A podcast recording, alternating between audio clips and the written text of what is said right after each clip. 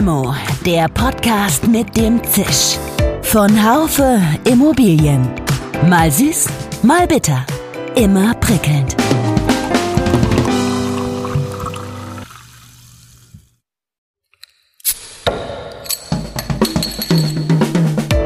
Limo, der Podcast mit dem Zisch. Von Haufe Immobilien. Mal süß, mal bitter. Immer prickelnd. Hallo und herzlich willkommen zur neuen Folge von Limo, dem Podcast von Haufe Immobilien. Heute wird es, wie in der letzten Zeit ja immer häufiger, wieder grün im Podcast. Waldmeister Limo quasi. Nein, Spaß beiseite. Wir sprechen heute ernsthaft und professionell über grüne Projektentwicklung. Was ist Anstrich, was Substanz? Es geht um nachhaltige und resiliente Stadtbausteine, die nicht einmal unbedingt mitten in der City liegen müssen. Denn wenn wir eine Projektentwicklung ökologisch, sozial und ökonomisch betrachten, dann kann schon mal als beste Lage dafür der Schnittpunkt zwischen Autobahn und Eisenbahn, auch außerhalb der Stadt, dabei herauskommen. Diese und weitere interessante Themen möchte ich in der nun folgenden Limo mit Patrick Herzog besprechen. Patrick Herzog ist geschäftsführender Vorstand der DKW AG. Der Fokus dieser Deutsche Kapitalwert Aktiengesellschaft, wie das Unternehmen ganz ausgesprochen heißt, liegt auf der Entwicklung von Gewerbeimmobilien und der Quartiersentwicklung in deutschen Groß- und Mittelstädten sowie deren Einzugsgebieten. Hierfür entwickeln sie, aufgepasst, nutzungsneutrale Konzepte. Dieser Begriff wird uns heute beschäftigen, denn dieser Ansatz versucht, den CO2-Fußabdruck der Gebäude über den kompletten Erstellungs- und Lebenszyklus hinweg auf ein absolutes Minimum zu reduzieren. Wir sind gespannt, ob und wie das gelingt. Nutzungsneutrales Bauen für uns ganz klassisch, wenn man sich vorstellt, man errichtet heute ein Gebäude, dann muss für unseren Anspruch das Gebäude eben alles können. Wir errichten es heute als Bürogebäude. Es darf aber auch in der Zukunft wohnwirtschaftlich genutzt werden als Hotel oder ähnliches. Mein Name ist Jörg Seifert. Ich bin Managing Editor des Fachmagazins Immobilienwirtschaft. Hallo, lieber Herzog, nach Berlin. Erreiche ich Sie dort? Sie erreichen mich. Ich grüße Sie. Hallo. Ja, äh, sehr schön. Wunderbar. Ja, wie geht's? Wie steht's bei Ihnen? Äh, hatten Sie heute schon maßgebliche neue Einsichten zum Thema grüne Projektentwicklung? Also heute äh, muss ich muss ich tatsächlich gestehen, habe ich die äh, diese noch nicht bekommen. Das liegt vielleicht aber auch eben daran, dass wir in einer Branche uns bewegen, die, äh, das sagt der Name ja Immobilie schon als solcher, äh, nicht unbedingt immer für für den dynamischsten Markt spricht. Okay ja, muss auch nicht jeden Tag äh, einem eine neue Leuchte aufgehen. Aber Sie kommen, Herr Herzog, ja ursprünglich aus dem Wohnbereich und entwickeln etwa auch Gesundheitsimmobilien. Doch mit der DKW AG haben Sie nun grüne Gewerbeentwicklung zum Geschäftsziel erklärt. Warum eigentlich? Was steckt als Strategie dahinter? Also genau, das ist zutreffend, dass wir ursprünglich aus dem, aus dem wohnwirtschaftlichen äh, Bereich kommen. Man muss vielleicht eine Sache von uns intern mal vorwegnehmen. Wir sprechen sehr, sehr gerne über nachhaltige Gewerbeentwicklung versus grüne Gewerbeentwicklung. Okay. Also für uns ist eben die Nachhaltigkeit einer Gewerbeentwicklung das ressourcenschonende und nutzungsneutrale Bauen. Vielleicht so ein bisschen zur Geschichte. Wir haben uns im Jahr 2000 oder in den Jahren 2018, 2019 dazu entschieden, ähm, in den Bereich Gewerbe tiefer einzusteigen. Das heißt nicht, dass wir im, äh, in den Jahren davon nicht auch Gewerbeentwicklung gemacht haben. Wir haben immer wieder Anteile gehabt, beispielsweise in Quartiersentwicklung, wo sie bestimmte gewerbliche Immobilien entwickelt haben, dann aber im Prinzip nicht umgesetzt, äh, sondern verkauft haben. In diesen, in diesen beiden angesprochenen Jahren haben wir auch prinzipiell uns ähm, nach unserem neuen eigenen Geschäftssitz umgeschaut und haben in diesem Zuge eine Bedarfsanalyse nicht nur für uns, das als Unternehmen, sondern eben auch für unser wichtigstes Gut, die Mitarbeiter gemacht und haben eben auch festgestellt, dass, dass viele Gewerbeimmobilien auch im Neubau bestimmte Themen, die wir als Bedarf analysiert haben, eben nicht mitbringen. Und da war für uns ähm, die Grundlage geschaffen, dass wir gesagt haben, okay, ähm, wir gehen deutlich stärker in den Bereich Gewerbeimmobilie. Ein weiterer Punkt war auch, dass genau in diesen Jahren eben auch politisch dass die Überschrift Wohnen immer wieder aufgekommen ist, häufiger in der Gesellschaft verwendet wurde und wir gesagt haben, hm, das könnte für unseren, unser, unser Business Case, was wir bis dato hatten, tatsächlich eine größere Herausforderung sein. Und so ist die Idee der, der nachhaltigen Gewerbeentwicklung entstanden. Alles klar. Ich meine, auch in Ihren bisherigen Wohnungsentwicklungsprojekten waren Sie ja nicht unbedingt grün oder sagen wir, stand auch nicht Nachhaltigkeit auf, an erster Stelle, sondern es waren eher so Standardentwicklungen, die auf größtmögliche Rendite zielen. Ich meine, wie, wie stellen Sie sicher, dass Ihre neuen Gewerbeprojekte, jetzt hatten Sie den Fokus auf Nachhaltigkeit gelegt, also nicht nur nachhaltigen Anstrich haben, sondern auch nachhaltige Substanz? Grundsätzlich haben wir natürlich auch mm, uns strukturell verändert. Wir sind aus einer klassischen GmbH-Struktur in eine, in eine Aktiengesellschaft gegangen, was für uns wieder komplett neue Herausforderungen an Bilanzierung, Reporting etc. gesetzt hat, wo wir alles, was wir bis dato getan haben, hinterfragt haben. Also das heißt nicht, dass wir ursprünglich im Bereich Wohnen nicht das Thema Nachhaltigkeit auch gedacht haben. Wir haben beispielsweise oder wir waren spezialisiert auf das Thema Nachverdichtung. Das heißt, wir haben beispielsweise Dachgeschosse aufgebaut. Dachgeschosse können Sie heute in vielerlei Arten herstellen. Wir haben uns damals schon gesagt, wir wollen auf das Thema Holzständerbauweise eingehen. Das haben wir dann auch getan, was beispielsweise statische Gegebenheiten mit sich bringt, wo sie ressourcenschonender im gesamten Aufbau nachher sind. Also wir haben aus, aus diesen Erfahrungen heraus natürlich in der DKW AG später auch partizipiert ähm, wollten uns aber genau für dieses Geschäftsfeld noch stärker fokussieren. Ähm, und den Fokus kann man immer nur dann behalten, wenn man zwei, drei äh, Maxima äh, auf die Agenda nimmt, die am Ende des Tages auch für das Unternehmen stehen. Bei uns sind es diese, diese zwei Schlagwörter, nutzungsneutrales und ressourcenschonendes Bauen. Nutzungsneutrales Bauen für uns ganz klassisch, wenn man sich vorstellt, ähm, man errichtet heute ein Gebäude, dann muss für unseren Anspruch das Gebäude eben alles können. Wir errichten es heute als Bürogebäude. Es darf aber auch in der Zukunft wohnwirtschaftlich genutzt werden als Hotel oder ähnliches. Unter ressourcenschonendem Bauen verstehen wir beispielsweise wiederverwertbare, recyclingfähige Produkte, die beispielsweise ohne Schadstoffe in gleiche Qualitätsstufe wieder und äh, weiterverwendbar sind. Rohstoffe, die im Endeffekt in der Wiederverwertung so den CO2-Fußabdruck äh, minimieren. Was kommt sie teurer zu stehen in der Renditeerwägung? Die Nutzungsneutralität oder das Ressourcenschonende? Im Endeffekt ist es, würde ich sagen, ein Zusammenspiel aus beidem. Wenn wir uns heute mal auf die, auf die Kostengruppen eines Bauhauptgewerbes äh, fokussieren und sagen, wir bringen heute die Haustechnik und die Brandschutz, Schallschutz etc. Äh, Standards mit, die sozusagen verschiedenste Nutzungsvarianten benötigen, können wir davon ausgehen, dass wir heute für die Haustechnik, was ja ungefähr 40 Prozent eines Bauhauptgewerbes ausmachen, circa 15 bis 18 Prozent Kostensteigerung haben und in den, in den restlichen Bauhauptgewerken circa fünf Prozent Mehrkosten.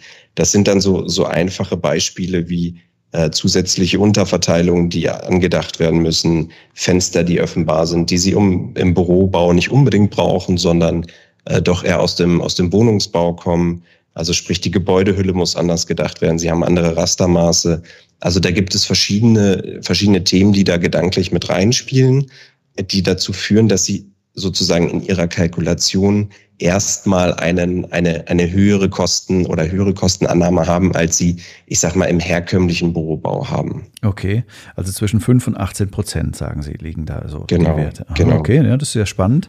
Äh, ist ja mal richtig Butter bei die Fische. Sowas mag ich immer, wenn jemand sagt, hey, das ist ja auch gut. Und das muss man natürlich hinterher auch wieder äh, reinspielen. Gelingt das? Kriegen Sie das umgesetzt? Wird das vom Markt angenommen? Also tatsächlich, tatsächlich ist die Renditebetrachtung ähm, ja immer die eines individuellen Projekts. Also äh, altes äh, Kaufmannssprichwort ist, äh, im Einkauf liegt der Gewinn. Mhm. Ähm, wir haben mittlerweile unsere Kalkulation so umgestellt, dass das in der Kalkulation neutral ist. Das heißt, wir preisen heute die höheren Baukosten ein, ähm, um sozusagen das nachher für unseren Mieter neutral auslaufen zu lassen. Wenn wir ein Projekt zu teuer kaufen würden, als dass wir unseren Deckungsbeitrag sozusagen starr halten müssen und haben die erhöhten Kosten, dann würde das natürlich zu Lasten des, des Mieters gehen oder wir können das Projekt nicht anfassen. Diese zwei Möglichkeiten gibt es. Aber im Endeffekt macht sich keine signifikante Steigerung der Netto-Kaltmiete bemerkbar. Also im Zweifelsfall würden Sie dann auch die Finger von Projekten lassen, wenn die sich nicht abbilden lassen. Das ist korrekt, das ist korrekt. Projektentwicklung ist ja ein komplexes Geschäft und äh, zum reinen Bauträgergeschäft, da gehören auch Standortüberlegungen und auch ökonomische Langfristperspektiven. Jetzt gehen aber in den Top 7 Städten, so wie ich mitkriege, in Deutschland zumindest, die, die Konversionsflächen aus. Wie, wie finden Sie eigentlich neue Standorte? Wo gehen Sie hin? Also grundsätzlich haben wir von Anfang an uns eher auf, auf die B-Standorte fokussiert oder die Schwächen der, der A-Standorte ausgemacht. Die haben wir für uns ähm, im Unternehmen ganz hart skaliert. Für uns ist ein, ein B-Standort beispielsweise Hannover, Nürnberg oder ähnliche Standorte. Und dabei sind für uns ausschlaggebend beispielsweise logistische Knotenpunkte wie Autobahnanschlüsse, Anschlüsse an den Nah- und Fernverkehr, Demografie. Und für uns ein heute sehr wichtiger Punkt ist auch die, die Zukunftsorientierung eines jeweiligen Standorts. Also was heißt das konkret? Ähm, viele Städte haben beispielsweise Wirtschaftsförderung. Und wenn Sie da mal in den Dialog gehen, dann merken Sie häufig, wie möchte sich eine Stadt in der Zukunft aufstellen?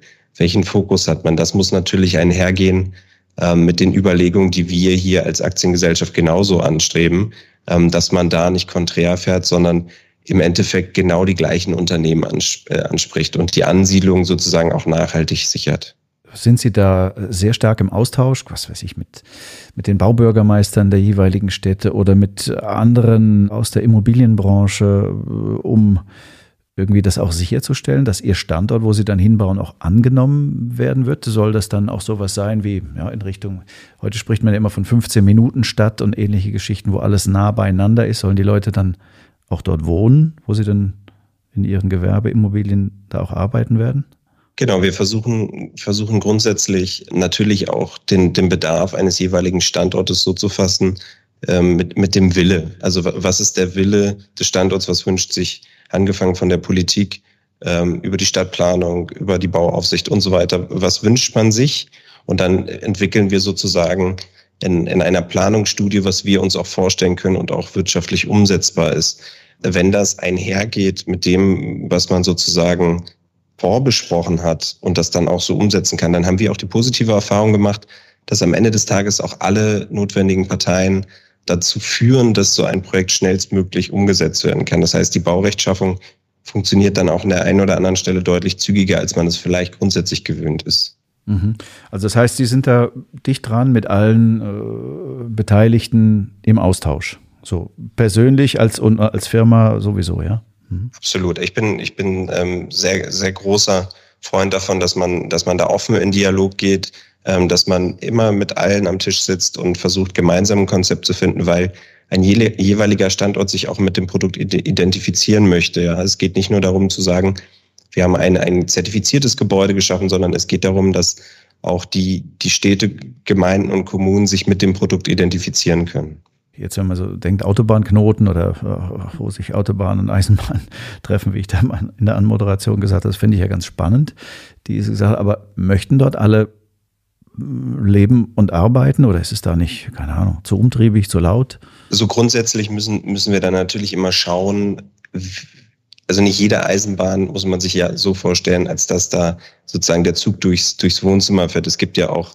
ähm, Gleisstrecken, die, ich sag mal, vom klassischen ICE befahren werden oder vom Güterverkehr, da muss man natürlich auch ganz klar sagen, da ist Wohnen äh, nicht das primäre Ziel. Aber mhm. es gibt klassische Projekte, auch, auch die wir zurzeit entwickeln, die sind an einer S-Bahn-Strecke. Und wenn Sie da ähm, das entsprechende Schallschutzkonzept entwickeln, werden Sie nachher mit den, mit den heutigen Standards, die wir fassen können, ähm, keinerlei Schallbelastung mehr haben, dass sie sagen, ich kann in diesem Wohnraum nicht leben, weil es zu laut ist. Also das beachten wir natürlich auch en Detail. Mhm, okay.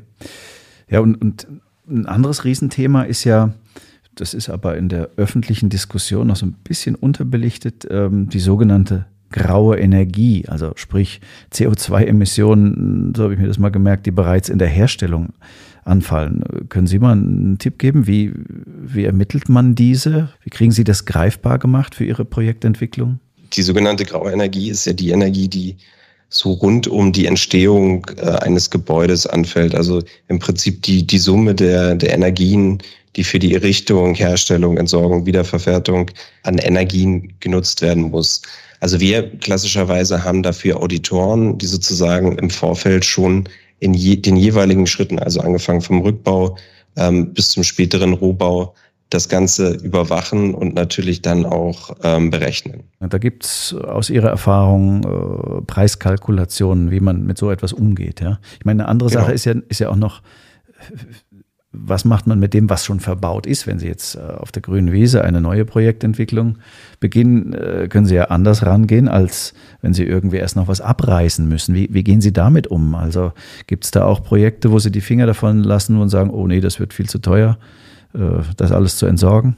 Das grundsätzlich wird zu teuer, versuchen wir natürlich über Konzepte zu heilen. Also vielleicht nochmal noch mal einen Schritt zurück. Ähm, es gibt ja durchaus Baustoffe, die im Moment ähm, häufig als, als nachhaltig äh, bezeichnet werden, wie unter anderem Holz. Bei Holz muss man aber auch die gesamte, den gesamten Entstehungszyklus bis beispielsweise, äh, bis beispielsweise eine Dachlatte auf der Unterkonstruktion eines Daches ist. Also Holz muss geschlagen werden, das muss ins Sägewerk transportiert werden und bis hin auf die Baustelle. Also da fällt so viel graue Energie an, mhm. ähm, bis hin zur nächsten Frage, wo nehmen wir überhaupt die Holzressourcen her? Dass man sagen muss, oder wir für uns gesagt haben, Holz ist kein primär nachhaltiger Baustoff, sondern eher ein sekundär nachhaltiger Baustoff. Okay. Um Ihre Frage zu beantworten. Also wir beschäftigen uns schon seit längerer Zeit ganz intensiv mit dem Thema Brownfield, weil wir genau das eben nicht wollen, dass wir in Zukunft nur noch auf Greenfield, äh, Greenfields bauen. Das heißt, klassische Landwirt, früher landwirtschaftlich genutzte Flächen, die heute in Bauland um äh, genutzt werden, wo wir dann sagen können, schön, wir können auf der klassischen grünen Wiese bauen. Das wollen wir natürlich nicht. Ähm, unser Anspruch ist es schon, innerstädtische Flächen zu re revitalisieren und das mit nachhaltigen Konzepten. Da gibt's verschiedenste Ansätze. Wir, wir sind zum Beispiel gerade an einem Standort dabei, uns mit einer Bodenwaschanlage zu beschäftigen. Wir sind dabei, zu versuchen, wie wir sozusagen im Rückbau jede einzelne Materialität wiederverwenden können. Für was können wir das benutzen? Also zum Beispiel RC-Material von äh, gebrochenem Beton, was wir für die Unterkonstruktion einer Bodenplatte nutzen können und so weiter. Also wir versuchen diesen, diesen Kostenfaktor Abbruch und Entsorgung schon so weit auseinanderzunehmen, dass es sich nachher in den Kosten so widerspiegelt, dass sich das Projekt auch noch trägt. Das versuchen wir schon. Das ist unser Anspruch. Ja, wenn, wenn man so in, in, in neue Technologien äh, auch investiert, ja, die benötigen ja manchmal 15 bis 20 Jahre, bis die sich amortisieren. Wer investiert in sowas, wenn zumal dann vielleicht nach Ablauf dieser Amortisationsfrist vielleicht die Technologien schon veraltet sein werden? Ne? Wer weiß, ob man nicht so in 20 Jahren noch Photovoltaik braucht oder, oder, oder wie auch immer. Ja.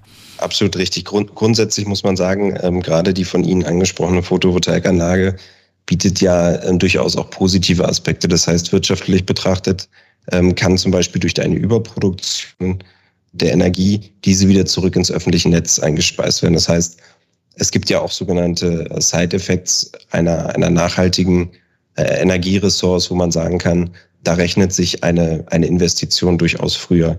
Klar muss man immer sagen, gute Ideen kosten Geld. Ähm, mhm. Das ist nicht von der Hand zu weisen. Aber es gibt viele Themen, die wir jetzt seit, äh, seit Jahren eben auch nutzen und seit Jahren eben auch entwickelt haben, wie zum Beispiel eine, eine Wärmerückgewinnung, über die oft auch nicht so en Detail diskutiert wird, von der ich un, unheimlich viel halte, weil ich sage, ich kann so über die Heiz- und Klimatechnik Einsparungen vornehmen, was dazu führt, dass wir eine enorme Reduktion äh, von CO2-Emissionen haben und natürlich auch sinkende Betriebskosten. Also wir haben schon Systeme, die für entsprechend neu empfunden werden, die wir aber über die letzten Jahren an, an den verschiedensten Gebäudeklassen auch schon nachhaltig getestet haben. Anders verhält sich das meiner Meinung nach so ein bisschen mit den sogenannten Gebäudeautonomien, Smart Home, Bussystem. Da gibt es ja viele Begrifflichkeiten. Da muss ich mal sagen, das ist auch das, was wir in Gebäude zwar vorrichten, aber dem Nutzer nachher nicht an die Hand geben, weil wir es nicht können. Da glaube ich halt, ähm, dass diese Techniken relativ schnell veralten in Gebäuden, weil wir, wir kennen es alle aus der Praxis. Es gibt immer wieder neue Apps, es gibt immer wieder neue Updates, es gibt neue Programmierung. Also da muss man tatsächlich wirklich vorsichtig sein, was macht oder was führt man im Gebäude heute zu und was ist vielleicht morgen schon wieder veraltet. Könnte grundsätzlich eine Überlegung sein, dass es einfach leicht sein muss, die Technik auch wieder auszutauschen.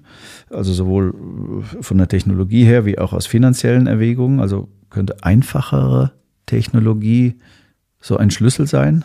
Ich würde sagen, absolut. Also je einfacher sich bestimmte ähm, Gegebenheiten eines Gebäudes verändern lassen, desto besser ist es. Also klassischerweise, wenn Sie, ich sag mal, eine, eine Elektroleitung neu verlegen müssen, dann ist das natürlich was ganz anderes, als wenn Sie die Heiztechnik des Gebäudes verändern müssen, wenn Sie beispielsweise von Öl auf Fernwärme umstellen müssen. Also wenn Sie, wenn Sie heute schon die Gegebenheiten dafür schaffen, dass Sie in Zukunft ein Gebäude mit minimalem Einsatz ähm, verändern können, dann ist das absolut der, der nachhaltige und richtige Ansatz. Mhm. Genau, ich meine, Bussysteme wird man vielleicht ab und an austauschen müssen. Das geht halt nicht anders, ja. Ja, absolut. Ja, okay. Ah, okay, und wie, mal, wie, wie sieht das mit äh, bei nachhaltigen Projektentwicklungen mit dem Wohlfühlfaktor eigentlich aus? Ja, man hat jetzt immer so, so ein neues Modewort, was so aufkommt, was wir auch im unserem Fachmagazin Immobilienwirtschaft schon beschrieben haben, das Well-Being innerhalb eines Gebäudes, wo man sich ja auch äh, lange Zeit des Tages aufhält. Spielt bei Ihren Überlegungen auch der Wohlfühlfaktor eine Rolle oder lassen Sie den außen vor aus Kostengründen? Nee, absolut. Also das ist für uns, ähm, also wir versuchen uns ja tatsächlich in, der, in dem ganzen Tun, äh, was wir hier täglich an den Tag legen, genau damit eben zu beschäftigen. Also wir, wir kriegen immer vermehrt die Rückfragen von zukünftigen Nutzern und Mietern. Ähm, gibt es für euer Gebäude ein nachhaltiges Konzept oder eine, eine Zertifizierung? Könnt ihr uns das erklären? Wie funktioniert das Gebäude?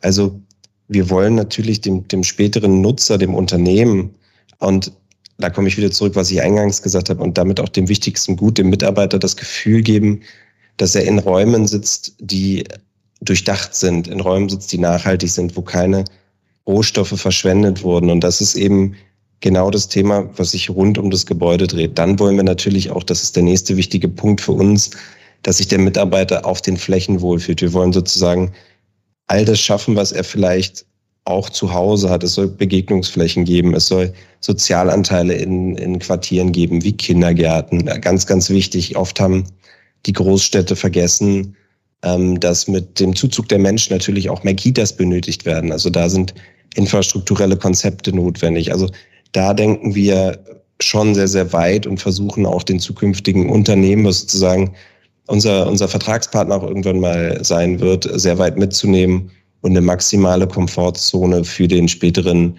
äh, Mieter und damit auch Mitarbeiter vor Ort zu schaffen.